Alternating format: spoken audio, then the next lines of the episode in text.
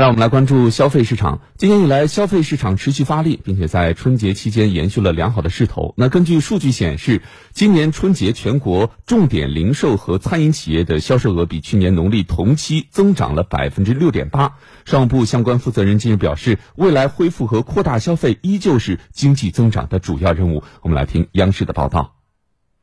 商务部把今年确立为二零二三消费提振年。将统筹开展全国性消费促进活动，通过省市联动、各地区互动、各相关协会积极配合，兴商聚市，形成多轮消费热潮。此外，将深化国际消费中心城市建设，扩大智慧商店、智慧商圈保障作用，进一步提升一刻钟便民生活圈的生活便利性，多渠道增加优质供给。而县域商业建设也是今年促消费的重点工作之一。根据今年新的形势。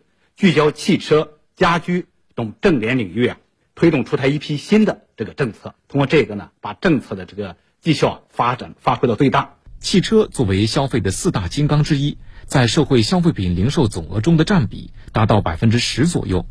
二零二二年，我国全年新车销量两千六百八十六点四万辆，同比增长百分之二点一，连续十四年位居全球首位。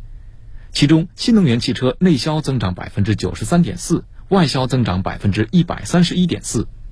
下一步，商务部将会同相关部门多措并举，继续稳定和扩大汽车消费。我们将引导各地啊，在这个牌照、充电、通行各个方面，为新能源汽车这个使用环境啊进一步的这个优化，让新能源汽车大家使用起来没有忧虑。继续扩大二手车流通，我们准备加快建设完善全国性的。二手车信息查询平台修订二手车流通的管理办法，让这个车辆信息啊更加透明。